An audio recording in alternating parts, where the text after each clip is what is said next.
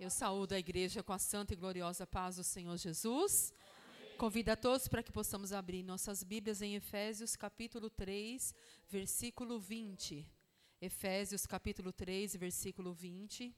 Eu quero agradecer ao Senhor por mais uma vez ele me conceder a oportunidade de estar ministrando a sua gloriosa e santa palavra, porque como sempre costumo dizer, porque ele é benigno, porque ele é misericordioso, porque ele é bom, bonâgnimo. Eu também quero agradecer a Irmanice por esse convite. Louvo a Deus pela vida dessa querida, a qual nós nos conhecemos desde o Jardim Irene. Ela já congregava ali, nós nos conhecemos ali, Deus nos uniu nessa amizade, né, gloriosa para a glória de Deus, né? Quero agradecer à pastora que tive a honra e o privilégio também de conhecê-la ali no congresso na Vila Luzita, e estou feliz de retornar a esta congregação do Jardim Ipanema. Glória a Deus. Efésios capítulo 3, versículo 20 diz assim a palavra do Senhor: Ora, aquele que é poderoso para fazer tudo muito mais abundantemente além daquilo que pedimos ou pensamos, segundo o poder que em nós opera. Ora, aquele que é poderoso para fazer, não é pouco, é tudo e é muito mais abundantemente, e é muito além daquilo que você pede, e é muito além daquilo que você sonha, daquilo que você clama, daquilo que você chora, nos pés do Senhor. É esse Deus que eu e você servimos, que tem o poder para fazer abundantemente além do que pedimos e pensamos. Glorifica a Deus e tome o seu assento, em nome do Senhor Jesus. Aleluia. É esse o Deus que nós servimos. É esse o Deus que essa criança louvou. A Ele a glória. A Ele a glória. A Ele a glória. A Ele a glória. É sempre a Ele a glória e a honra. Aleluia. Glória a Deus. Bendito e exaltado é o nome santo do Senhor. Aleluia. Glória a Deus. Aleluia. Glória a Deus. E o Senhor. Aleluia. Glória a Deus. E o Senhor assim me levou na vida, sobre a vida de algumas mulheres, a qual o Senhor ali fez abundantemente ali do que elas pensavam, sonhavam, imaginavam, imaginava ou pediam ao Senhor. E o Senhor me levava sobre uma mulher chamada Sunamita, a qual essa mulher ela vai observar que passava ali um profeta de Deus, um homem que passava ali a render pão, e ela, todas as vezes que ela passava, ele se dirigia, ele passava ali, ele se dirigia a comer pão. A Bíblia diz que a sunamita era uma mulher rica. Fala sobre esse homem, era o profeta Eliseu. A Bíblia diz também que certa vez a sunamita, ela vai conversar com o seu esposo, e ela diz para o seu esposo que ela observava que aquele homem era um santo homem de Deus, e ela vai falar com ele para que eles fizessem um quarto pequeno. A Bíblia diz também que algumas coisas ela fala para ter naquele quarto. Ela fala que era para ter naquele quarto pequeno, e, e primeiro ela diz que ela quer que esse quarto seja junto ao muro.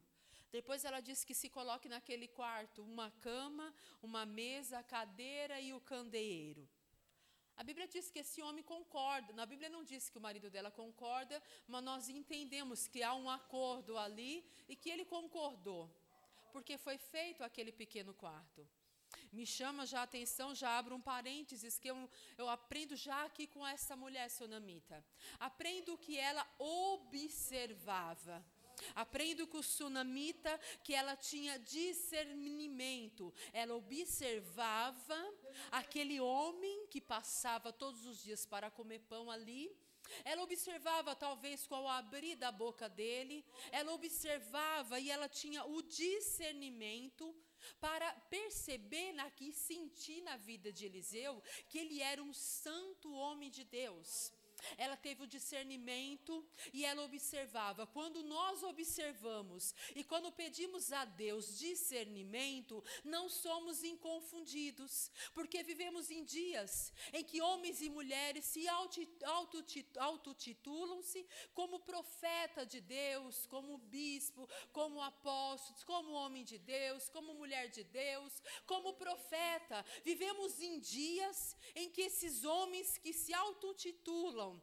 Eles têm enganado, eles têm envergonhado o Evangelho. Mas se nós observarmos e pedirmos discernimento ao Senhor, não seremos confundidos e não seremos envergonhados.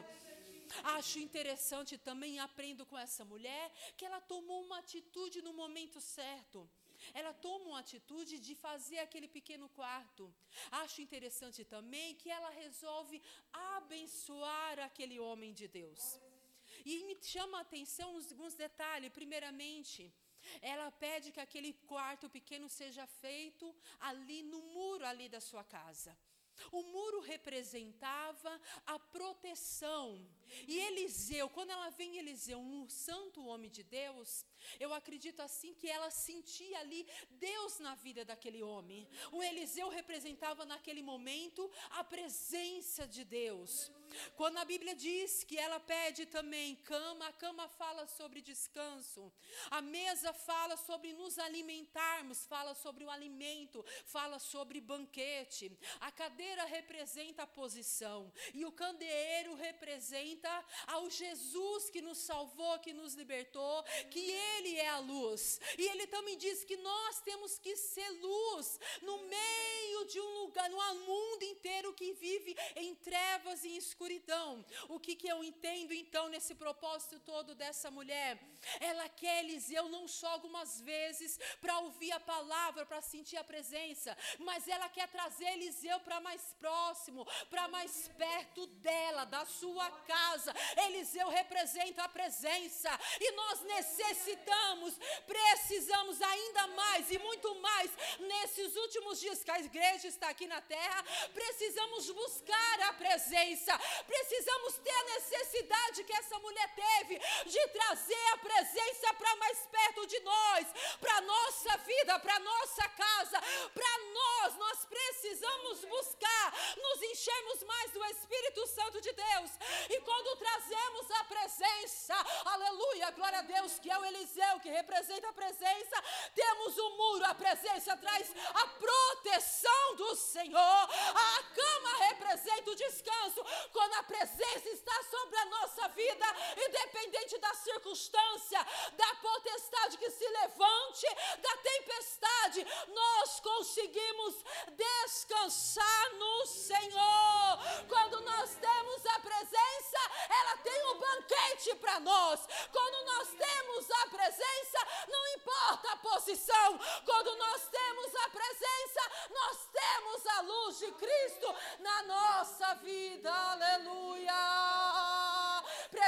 Precisamos da presença. Queremos a presença. E como disse Moisés, se a presença do Senhor não for conosco, nós não conseguimos andar, nem tomar decisão, nem caminhar e nem viver no mundo de trevas. Oh, bendito, exaltado é o nome santo do Senhor. Aleluia, glória a Deus. Eliseu, ele fica tão feliz com a atitude daquela mulher de ter se preocupado com ele, de ter feito aquele pequeno cômodo, que ele procura de alguma forma retribuir ali. Ele está sendo bem tratado, ele está sendo bem cuidado, e ele chama a sunamita, e ele quer retribuir. Ele vai perguntar para ela se ela quer que ele fale alguma coisa diante do rei se tem alguma coisa que ele poderia fazer, e ela diz assim: Não, eu habito no meio do meu povo. Mas eu acho interessante que ele não se contenta com isso, ele quer realmente fazer alguma coisa por aquela mulher. Então ele diz assim: ó, o que se há de fazer por ela? E nesse momento entra o Geazi. O Geazi é o moço de Eliseu. Geralmente, Geazi é um homem tribulado. Ele representa aquele tipo de crente que nós temos que conviver com ele. Porque a Bíblia diz que o joio, ele vai estar junto com o trigo. E que não dá para arrancar o joio. Representa o Eliseu. O Eliseu é o tribulado. É aquele que quando na mãe, ele vai ali diante de Eliseu. E Eliseu profere uma palavra para ele mergulhar. O Geazi vai ali através de querer ali coisas materiais. E ele fica fica leproso. O Geazi é o mesmo, que naquela visão que ele olhava, aquele, todo Eliseu e todo o povo estava todo cercado, e ele precisou orar para que os olhos dele fossem abertos e que ele pudesse ver os carros de fogo que estavam em volta. Então, Geazi é aquela pessoa que não tem aquela visão. Muitas das vezes nós temos que conviver com essa pessoa. Ela não tem a mesma visão que nós, ela não tem uma visão espiritual. É um crente que é carnal, ele é focado nas coisas da terra, só focado naquilo que os olhos vê. Mas Eliseu não. Eliseu tem uma visão além do que ele está vendo.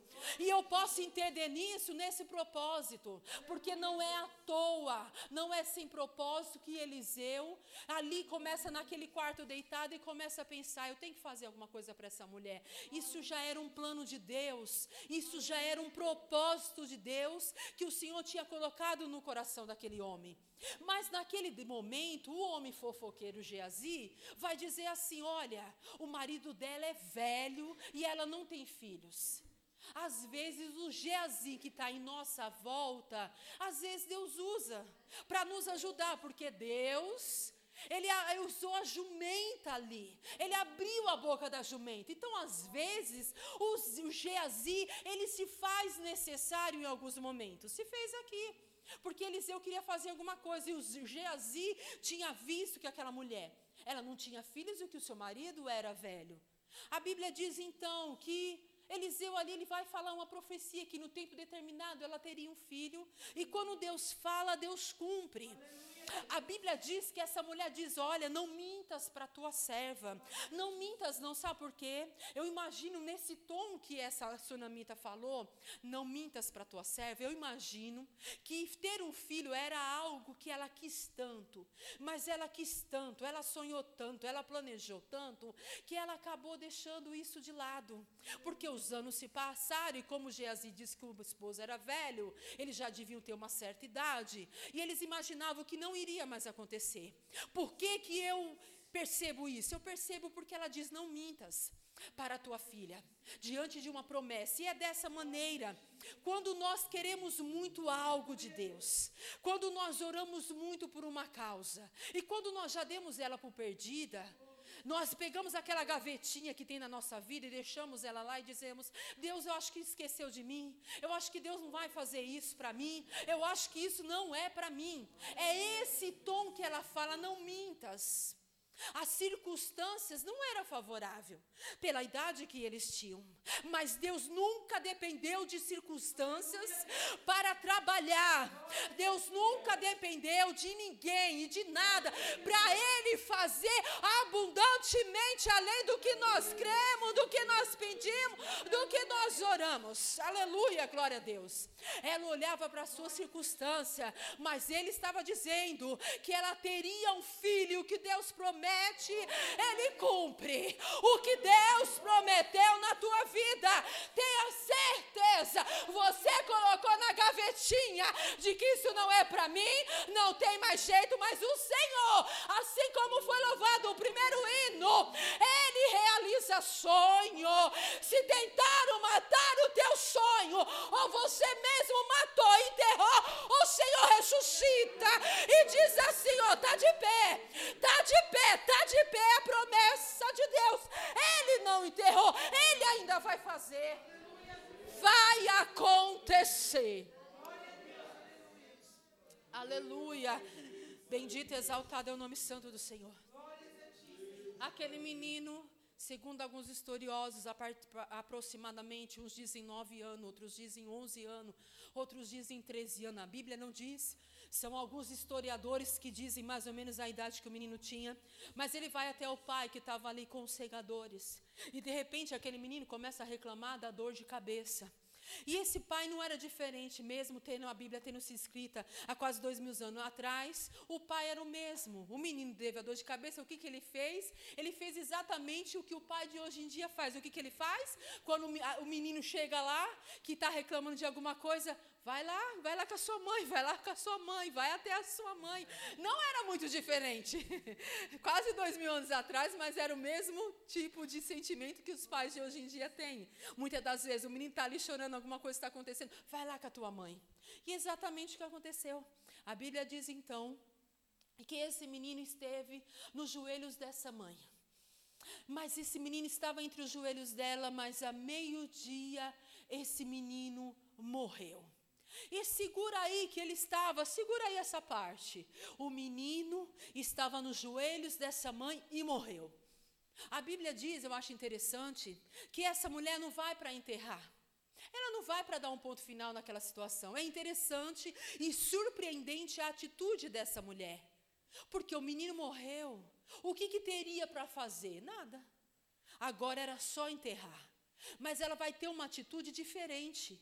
Ela vai ter uma atitude que ninguém imaginava que ela ia ter. Ao invés dela enterrar o filho, ao invés dela aceitar aquele decreto que estava diante dos olhos dela, porque o menino morreu ali nos joelhos dela, ela viu. Ela vai ali mudar aquele, ela olha para aquele decreto, mas o que, que ela faz? Ela leva o menino até no quarto. Que quarto que era? Aquele quarto que ela fez para Eliseu. E nós vamos entender que para tudo tem um propósito. Como a serva do Senhor leu aqui, há um tempo determinado para todo o propósito. Há um tempo e há um propósito para todas as coisas. Nós vamos entender agora o quarto pequeno, a utilidade, o propósito que além do profeta está ali, era para deixar o menino ali. Mas esse menino não estava ali descansando, é interessante. Esse menino estava morto, porque a Bíblia diz que ele morreu. A Bíblia não diz que ele adoeceu ou desmaiou. A Bíblia diz que o menino morreu e ela leva o menino para o quarto alto. Ela vai até o seu esposo, pede o moço, pede a jumenta. Ele estranha que não era tempo dela ir até o profeta. Ela diz que vai até o profeta. E é interessante a palavra que ela diz. Ela diz assim: ó, tudo vai bem. Isso me, eu acho interessante a sabedoria de Sunamita. Porque se fosse nos dias de hoje, essa mulher iria encher todas as redes sociais, o meu filho morreu, esse menino morreu. Essa mulher ia gritar, ela ia procurar todos os profetas, ela ia até os pés do marido dela, ia chorar, ia desmaiar, ia acontecer tudo isso, que eu não vou dizer que não seria algo que uma mãe faria, e não estou dizendo que fosse errado. Mas tem circunstâncias que nós olhamos para a direita e para a esquerda, ninguém ajuda, ninguém pode fazer nada. E é Deus trabalhando nesse negócio. É Deus permitindo que ninguém faça nada. Porque era tempo de Deus ter um particular com o sunamita, mas era para um propósito, e aqui tem sunamita. Aqui tem tsunamita que Deus está tendo propósito.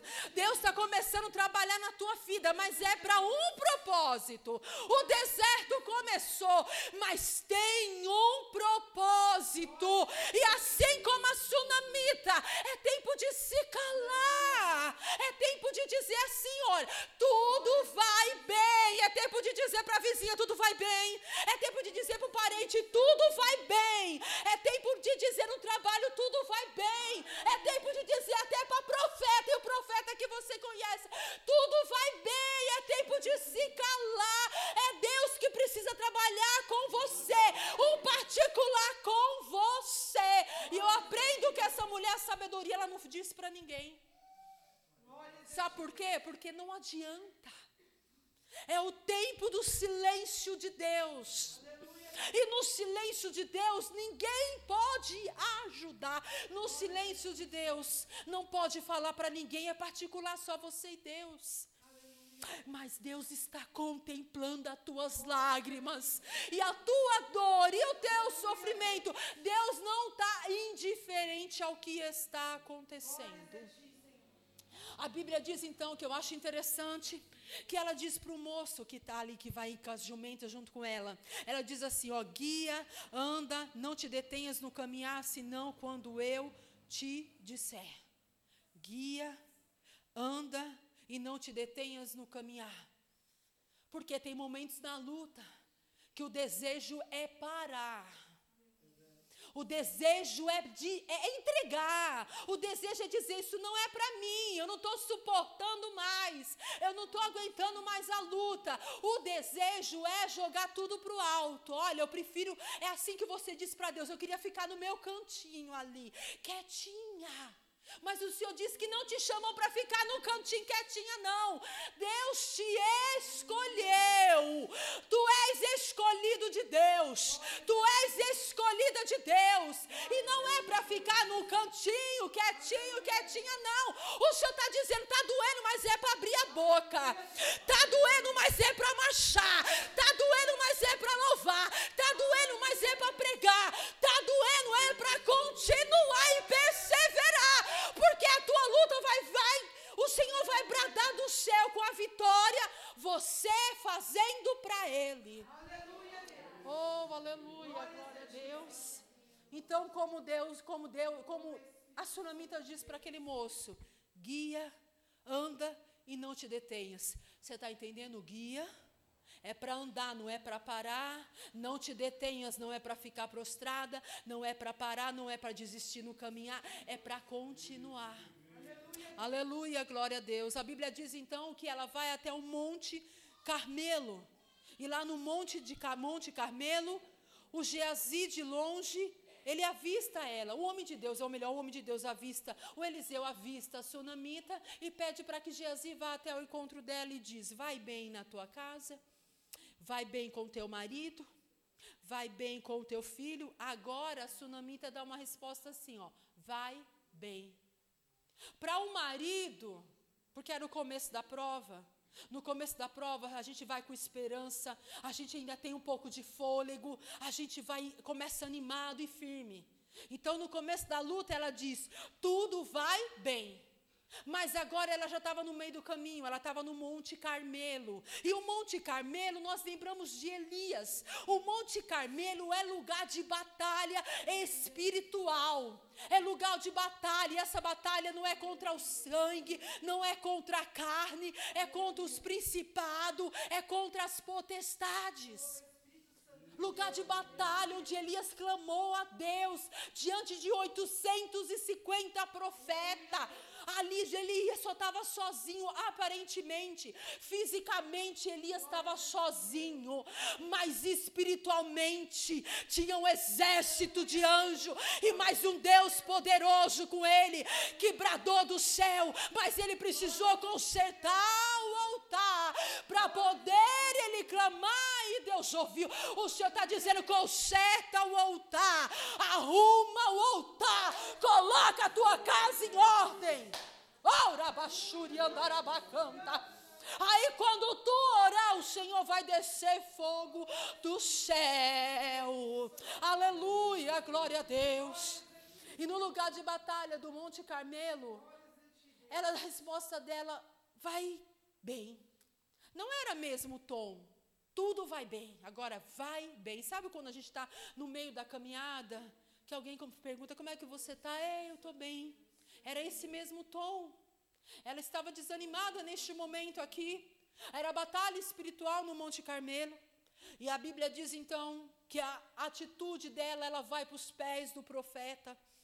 Geazi tenta tirar, porque Geazi não tem visão espiritual. E quem não tem visão espiritual se levanta contra, persegue, quer tentar tirar você da presença do Senhor, dos pés do Senhor, do altar de Deus. Mas o Senhor diz: ó, levanta a tua cabeça Olha para o autor e consumador da nossa fé. Olha para ele. Sempre tem o Geazi tentando fazer de tudo para tirar da presença do Senhor. Mas não olha para Geazi. Continua orando. Continua buscando. Continua clamando. Continua chorando. Continua nos pés do Senhor. Glória a Deus.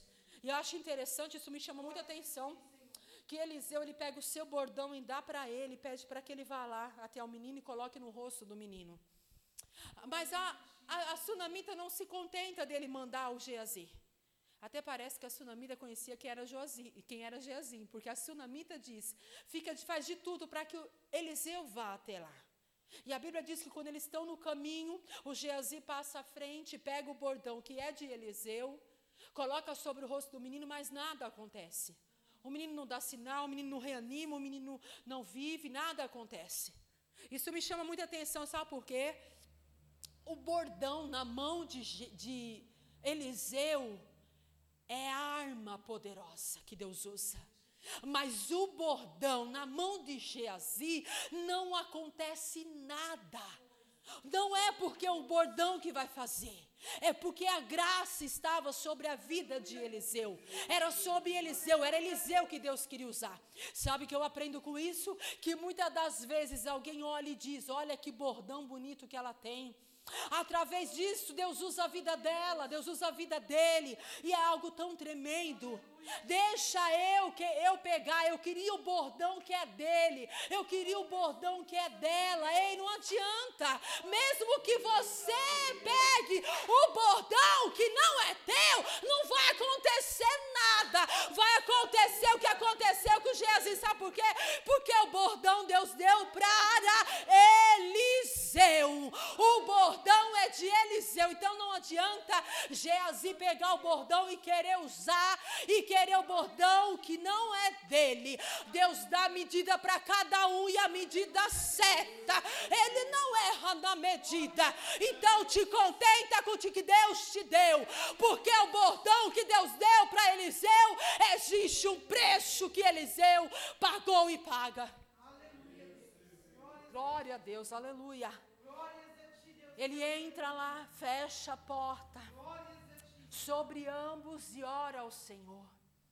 O Senhor está dizendo: é tempo de Deus ter particular. É tempo de você fechar as portas. As portas para todas as brechas. Fecha a porta. A Bíblia diz que ambos, quem era ambos? Era Eliseu e o corpo daquele menino que estava morto. Mas Eliseu, surpreendentemente, ele vai orar. Quem é que ora por alguma coisa que está morto? Pela lógica ah, morreu, acabou, mas Eliseu vai orar. Eliseu ora e estende seu corpo sobre o menino. Sabe o que Deus está dizendo? Ora. Ora, você está olhando para a situação e está dando essa situação como acabada. Mas já o homem já falou assim, o médico já falou assim, o advogado falou assim, o juiz falou assim, a ele está falando que é dessa maneira, ela está dizendo que é dessa maneira, que não tem mais jeito, mas o Senhor está dizendo, ora, porque a oração feita pelo justo pode muito em seus efeitos. Morreu, está olhando para o que morreu, mas ora, ora, aleluia, glória a Deus, ora, continua orando, porque Deus está ouvindo as orações A Bíblia diz então que aquele menino espirra sete vezes. E eu acho interessante porque o espirro, ele representa algo que vem de dentro para fora. A gente sente um alívio quando a gente espirra. É algum, algum dá uma, angu, uma agonia quando a gente está querendo espiar e a gente não consegue. Parece que tala. Mas quando a gente espirra, parece que é um alívio, é algo de dentro para fora que tem que expelir para fora. É o que representa o espirro. E o que, é que Deus está querendo dizer? Que o que tinha dentro daquele menino saiu para fora. O mal que tinha sai para fora e a vida chega, é o que Deus está dizendo nessa noite. O mal que estava dentro, o Senhor está expirando para fora. O Senhor está mandando. O Senhor está colocando para fora. E a vida, a vida chegou nessa situação e nessa causa. Aleluia, glória a Deus. E agora eu retomo aquela parte que eu pedi para você segurar. A Bíblia diz então: Deus ressuscitou o menino e ele devolve o menino vivo para ela. Houve uma promessa lá atrás que Deus iria dar um filho para aquela mulher. O Senhor cumpriu a promessa e o menino morreu, mas o menino morreu nos joelhos. Você está entendendo que o que mesmo que alguma coisa morreu, mas se está nos joelhos, o Senhor ressuscita. O Senhor ressuscitou o menino. Ele morreu no joelho, morreu. Está no joelho, o Senhor vai ressuscitar. O que tiver no joelho, o Senhor vai fazer milagre. Vai fazer abundantemente, além do que você pede, do que você ora, do que você chora. Aleluia, glória a Deus. A Bíblia fala também sobre uma mulher que estava viúva e que ali chegou os credores para levar os seus dois filhos. Ela acabou de passar por uma perda e agora ela vai perder, está prestes a perder o seu bem mais precioso. Ela já havia perdido o seu esposo, ela já tinha, já havia perdido o seu amigo, o provedor da casa, o seu companheiro. E agora ela está prestes a passar a maior dor, ter os seus filhos tomados, levado embora, ainda num momento tão difícil que ela estava passando. Momentos de perda, momentos de luto, momentos de dor, em momentos de situação financeira, ela estava apertada, ela estava com dívidas, ela estava numa situação difícil e agora o seu bem mais precioso estava prestes a ser levado.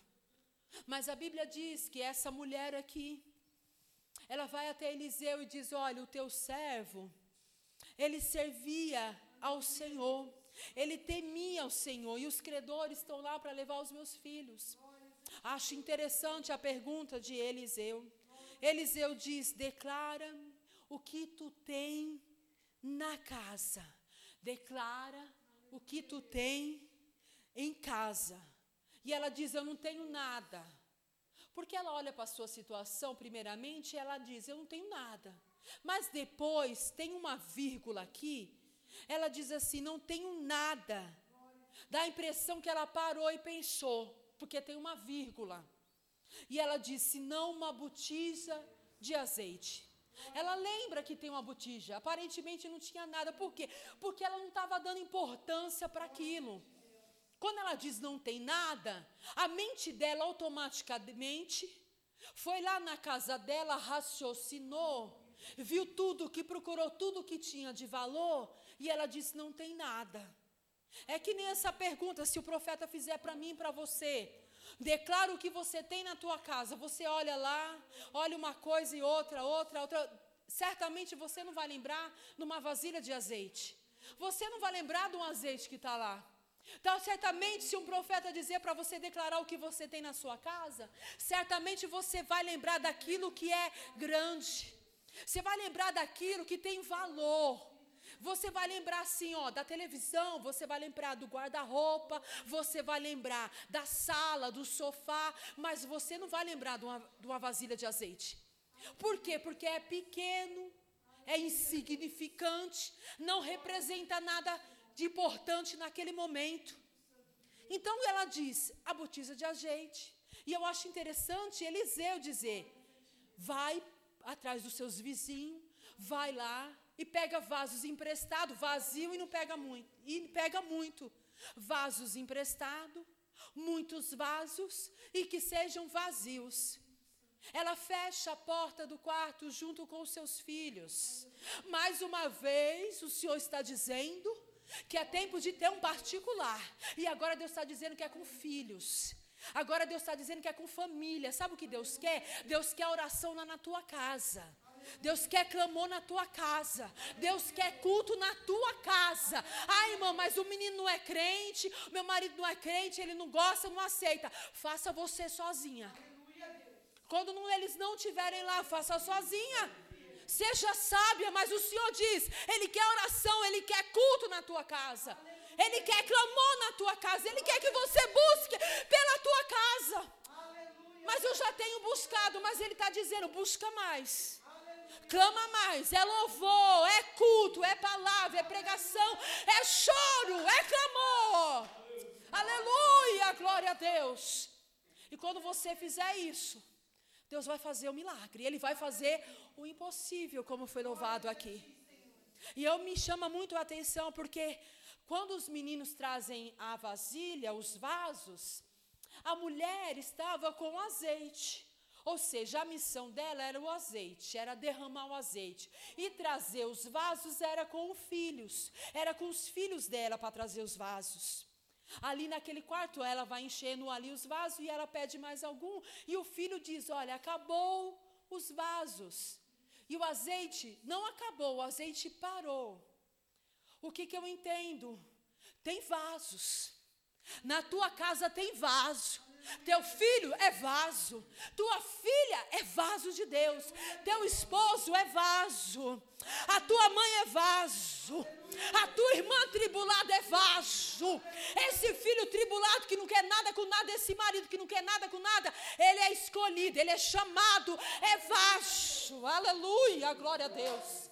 Oh, bendito, exaltado é o nome santo do Senhor. Mas o azeite estava na mão da mãe. O azeite que Deus queria usar estava na mão da mãe. Você está entendendo? Que Ele é o vaso que tu gerasse, mas que é escolhido por Deus. E o milagre está na tua mão, mãe. Quando tu pegar o azeite e tu virar, Deus vai usar a tua vida para fazer o milagre. O milagre estava na mão da mãe. Quando ela virava aquele pouco de azeite, o vaso enchia, ia enchendo o vaso. Cada lágrima Deus está enchendo. Tá, cada lágrima, cada choro, cada clamor, cada oração, cada propósito que você está fazendo diante de Deus, Ele está enchendo o vaso. Ai, irmã, mas eu não estou vendo nada. Mas Deus está Deus está trabalhando no silêncio. Ele está piorando, irmã. Não estou vendo nada. Mas Deus está enchendo o vaso. Ele está enchendo o vaso. Ele está enchendo o vaso. Através da tua vida, Deus está fazendo um milagre. E eu quero pedir para você se colocar de pé em nome de Jesus. Aleluia, glória a Deus. Aleluia o azeite não acabou. O azeite só parou porque não tinha mais vaso. Sabe o que é isso? E quando você busca, o Senhor derrama. Quanto mais você busca, mais Ele derrama. Quanto mais você busca, mais Ele tem para dar. Porque a fonte é inesgotável. Não acaba, para, porque a busca está sendo pouca. Quanto mais busca, mais azeite. Quanto mais você busca, mais milagre. Pouca busca, pouco milagre. Pouca busca, pouca porta aberta. Quanto mais busca, mais Ele opera milagre. Quanto mais busca, mais Ele cura. Quanto mais busca, mais Ele liberta. Quanto mais busca, mais Ele dá livramento. Quanto mais busca, mais Ele derrama azeite. Aleluia, glória a Deus. E eu vou encerrar dizendo algo que eu acho interessante. O processo do azeite, da oliveira. Pega-se ali e começa a se amassar, a pisar com os pés. Esse é um processo manual para poder extrair o azeite. E na Bíblia diz no Antigo Testamento que quando foi pedido o azeite, foi pedido o azeite puro e abatido. E o processo do azeite é um processo que ele tem que ser pisado até ser extraído ali da azeitona o azeite. Mas tem que tomar cuidado para não sair a parte amarga que tem ali nas azeitonas, que tem ali no azeite, para poder esmagar. Vai feito um processo de decantação. Que processo é esse? Fica dentro de uma água para poder fazer a limpeza. Tá entendendo? É o tempo que Deus está limpando. Deus está limpando. Nós somos essa azeitona que somos esmagada pelo Senhor, mas não para extrair o que é amargo. Sabe o que Deus está dizendo? Essa prova não é para você continuar amarga, não. É para Deus quebrantar teu coração. É para extrair o azeite puro, abatido, o azeite bom, o que é de bom. É por isso que Ele está apertando você e eu. Estamos passando na moinha. E o processo de decantação é o fogo, é a fornalha ardente que vai limpando, vai aperfeiçoando, vai restaurando restaurando e levantando o vaso. Aleluia, glória a Deus. E é interessante que Jesus lá do Getsemane, que significa prensa de azeite. Ali Jesus, ele foi prensado, ali quando ele estava na cruz do Calvário, sendo crucificado, ali o azeite estava sendo extraído, o azeite puro que tem no Antigo Testamento. Aquele azeite que estava sendo extraído era o azeite verdadeiro, era o azeite que estava sendo extraído através do sangue de Jesus. E eu vou voltar só um pouquinho aqui, já estou terminando. Ah, quando os vasos se encheram, ela foi procurar Eliseu. Eliseu disse: Olha, vem, vai, vende, paga as dívidas e vivei do resto. Ou seja, paga o que você está devendo e você fica com a aposentadoria. Olha só o que Deus fez: fica com a aposentadoria aí. Você vai pagar as dívidas e vai viver do resto. Agora, irmãos, eu fico imaginando aquela mulher oferecendo azeite para suas vizinhas, para as pessoas. Ela vendendo azeite, sabe por quê? Porque essa mulher era pobre. Só tinha azeite quem tinha dinheiro, quem tinha uma situação financeira muito boa. Mas as vizinhas estavam olhando e as pessoas já estavam sabendo que os credores estavam na porta para levar aquela mulher por causa das dívidas. Ou seja, aparentemente ela estava sendo envergonhada. Ela estava sendo humilhada perante todos que estavam ali. Mas existia um depósito no céu das orações do homem de Deus, porque ela disse, Eliseu, ela disse para Eliseu, meu esposo temia a Deus. Tinha um depósito. Tinha oração. Quando tem oração, nós não ficamos todo o tempo envergonhado, confundido, humilhado. É só um processo, mas não dura para sempre. Aí ela chega onde todo mundo está dizendo que os credores vão levar os filhos, perder o marido. E eu fico imaginando ela chegando entre as vizinhas e vendendo azeite. A primeira admiração é dizendo: como é que pode? Se ela não tinha nem como pagar as dívidas. Só tem gente rica esse tipo desse azeite. O segundo, o que mais segunda coisa que surpreendia todo mundo era ali, era porque aquele azeite, ele não era um azeite comum. Até os que tinham palácio, que moravam em palácio, que tinham os melhores azeites e condições de comprar, ei, quando experimentava dizia assim: olha, esse gosto é diferente. Nunca experimentei um azeite tão bom como esse. Era três milagres. Um milagre que aquela mulher pagou a dívida. O milagre como ela tinha azeite. O milagre que tipo de azeite era aquele. O terceiro milagre, quem provou de azeite nunca tinha provado aquele azeite. Agora eu fico imaginando aquela mulher dizendo como que aconteceu. Eu fico imaginando aquela mulher dizendo: Olha, eu tinha uns vasos que eu peguei emprestado. A senhora está lembrando? A senhora está lembrando dos vasos? Eu fico imaginando ela dizendo assim: Olha, sabe os vasos que, eu, que pegamos emprestado? Aí as vizinhas dizendo: É mesmo. Realmente eu emprestei o vaso. Realmente você não tinha condições de nada. Elas viram.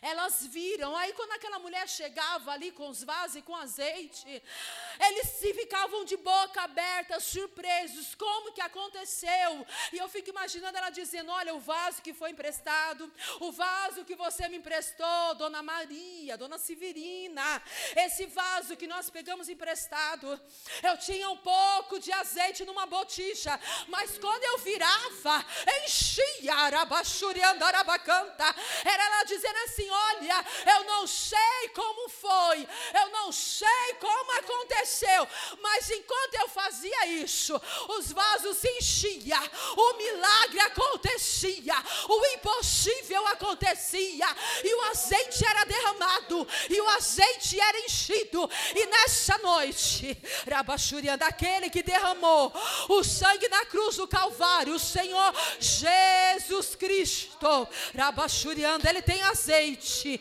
Ele tem azeite, o azeite dele não alimenta só o físico, o azeite dele faz abundantemente além do que nós pedimos, pensamos, oramos, sonhamos e clamamos e desejamos. O azeite que está sendo derramado hoje, Rabachuriandarabacanta, ele cura, cura, cura. Fecha os teus olhos, permita e deixa se banhar por esse azeite, o azeite do Senhor, o azeite que está sendo derramado dos altos céus, nessa noite Ele vai curar. Ele está dando, Ele está curando nessa noite. Ele está tocando na artéria do coração. Ele está tocando e curando osteoporose. Ele está curando, sabe, essa veia, a veia que estava assim, ó, dilatada, dilatada. O Senhor está colocando a veia no lugar. O sangue que estava grosso, o Senhor está afinando o sangue nessa noite. Rabachuriandarabacanta. As varizes que precisavam fazer cirurgia. Hoje o azeite do céu está sendo derramado. O Senhor está te tocando. O Senhor está tocando e você não vai passar pela cirurgia. É o azeite, é o azeite. Hoje o azeite renova, te renova. O azeite que está descendo derramado do céu te dá força, te fortalece. Receba força, receba força. Rabachuri andarabacanta. Eu vou pedir para vocês darem a mão, fechar esse corredor aqui, por gentileza. Arabachuri andarabacanta. Fecha o corredor aqui, por gentileza.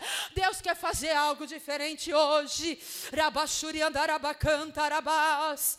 Arabachuri anda. Nesse momento você vai clamar. Nesse momento, peça em qual situação.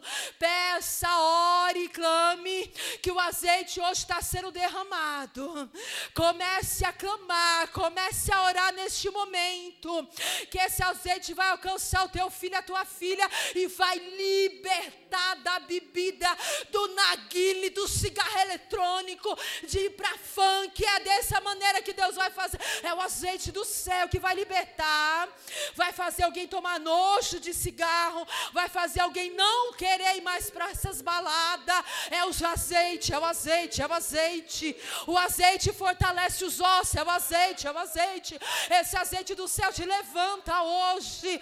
Ah, receba alegria, receba o regozijo de Deus, regozijo do céu, ele arranca a tristeza, ele repreende a depressão, a opressão maligna nessa noite. É o azeite, é o azeite que está sendo derramado do céu aqui. Rabachurianda, ele está curando tua alma, tua alma batida, a tua alma, o Senhor está curando nessa noite. Ora, Bachurianda, fale em línguas estranhas nessa noite. Jesus batiza com o Espírito Santo, derrama azeite, derrama azeite, enche os vasos nessa noite, enche esses vasos que o Senhor escolheu e chamou aqui no Jardim Ipanema, enche, enche os vasos do Senhor, meu Deus e meu Pai. Enche, enche, Senhor, meu Deus e meu Pai. Vai enchendo, vai enchendo, vai enchendo. Você que não sentia mais a presença de Deus, entrava e saía da mesma maneira. O Senhor hoje, Ele quer visitar a tua alma, Ele quer visitar o profundo, o profundo, o profundo, aonde a divisão da medula, da célula do Espírito, a palavra entra. Ah, o azeite limpa, limpa, purifica. O que você não consegue, Deus vai fazer. O que você não pode, Ele faz. O Senhor está visitando parentela lá na Bahia, Arabaxurianda, Arabacanta. Ele está visitando lá na Bahia, está dando livramento lá na Bahia. Ora, Arabaxúria. Enquanto você está aqui, Deus está trabalhando no teu esposo. Ia embora de casa, mas o azeite, o azeite tocou, o azeite mudou a mente, o azeite está mudando as palavras. Rabaxúria andarabacanta, o azeite do céu está sendo derramado. Mergulha no azeite, navega nesse azeite. Arabaxúria andarabacanta, arabaxúria andarabaia. Ah, Senhor, meu Deus e meu Pai, toma aqui o teu povo. Eu te peço, Senhor, a tua palavra foi ministrada nessa noite e eu peço, visita os lares nessa noite. Entra com a salvação, entra com a libertação de filhos, de esposos, da nossa parentela. Alcança, toca, liberta, levanta a nossa família, restaura a nossa família, faz milagre. A nossa família é do Senhor, arranca lá do mundo, Senhor. Quebra as cadeias, quebra as algemas de Satanás que prende no mundo, nas coisas do mundo. Tira a cegueira espiritual, destapa os ouvidos espiritual. Faz a obra na nossa família, faz a obra, restaura lá casamento, repreende a contenda, a discórdia, desentendimento. Repreende a depressão, levanta essa mulher que o desejo é só ficar naquele quarto escuro. Levanta, levanta, levanta, usa, usa para pregar, usa para fazer visita, usa para adorar, usa, usa, usa. Derrama do azeite da vitória, da livramento. Guarda o teu povo, abençoa, Pai. Restaura, visita a situação financeira. Entra com a provisão, essa conta que precisa ser paga. Senhor, tu é dono da prata, entra com provisão, com milagre. Ah, esse culto é diferente que Deus está fazendo aqui. Rabaxuri andarabacanta. Tu não sairá daqui da mesma maneira que entrou. Rabaxuri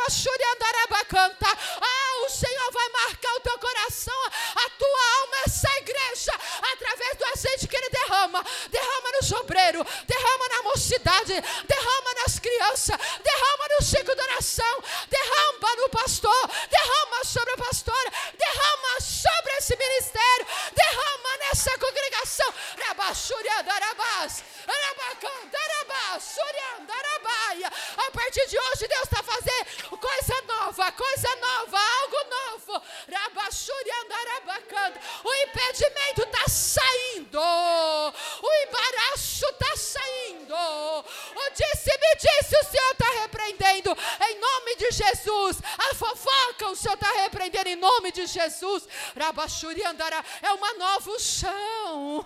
É poder de Deus para desfazer e quebrar todo o jugo do diabo. Abençoa, meu Deus, essa igreja, o teu povo.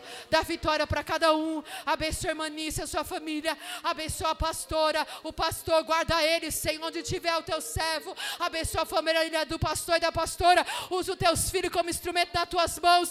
Enche eles cada dia mais e mais. Dá vitória. Entra na causa, entra na causa. Entra nessa causa e abençoa. Abençoa os obreiros e toda essa igreja, Pai. É o que eu te peço e te agradeço em nome do Senhor Jesus.